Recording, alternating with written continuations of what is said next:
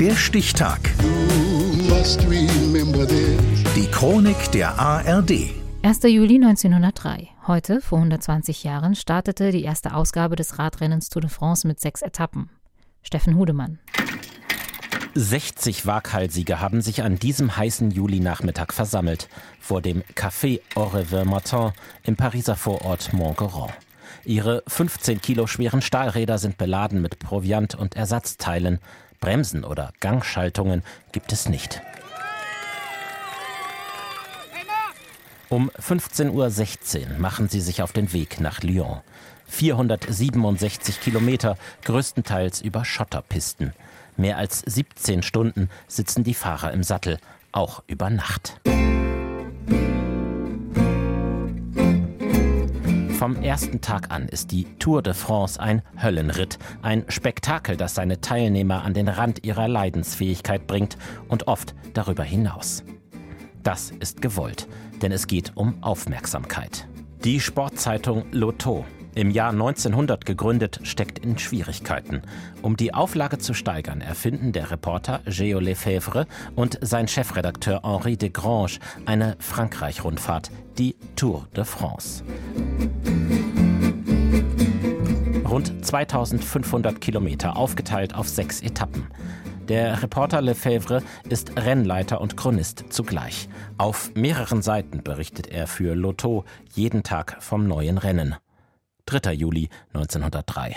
Ich sitze im Straßengraben, mein Fahrrad zwischen den Beinen und warte auf die Spitzengruppe. Endlose Zeit verstreicht. Aber dann, gegen ein Uhr morgens, nähern sich zwei schemenhafte Gestalten auf Rennrädern. Ich springe auf und brülle. Wer sind Sie?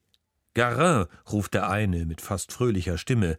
Pagis, rührt der andere, und ehe sie um die Kurve biegen, höre ich schallendes Gelächter und so etwas ähnliches wie Wird Zeit, dass du ins Bett kommst, Kleiner. Am 19. Juli kommen 21 Fahrer in Paris an. Der gelernte Schornsteinfeger Maurice Garin gewinnt mit rund drei Stunden Vorsprung.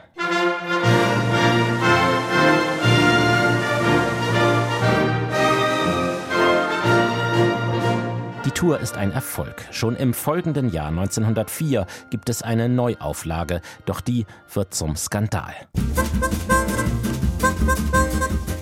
Saboteure versuchen das Rennen zu beeinflussen. Sie errichten Straßenbarrikaden, einige Fahrer werden verprügelt, andere finden Juckpulver in ihren Hosen. Erneut gewinnt Garin, doch wenig später wird er disqualifiziert, wohl weil er sich von einem Auto hat mitziehen lassen, nicht als einziger Teilnehmer.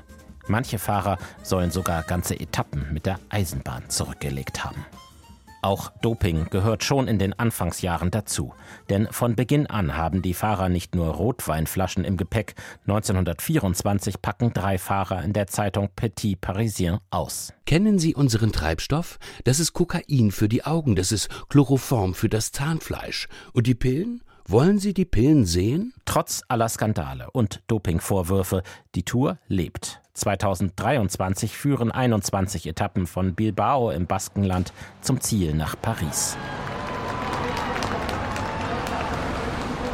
Die Idee des Gründers Henri de Grange jedenfalls ist aufgegangen.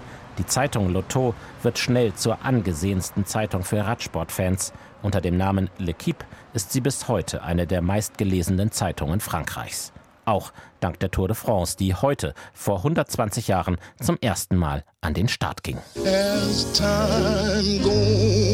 Der Stichtag. Die Chronik von ARD und Deutschlandfunk Kultur. Produziert von Radio Bremen.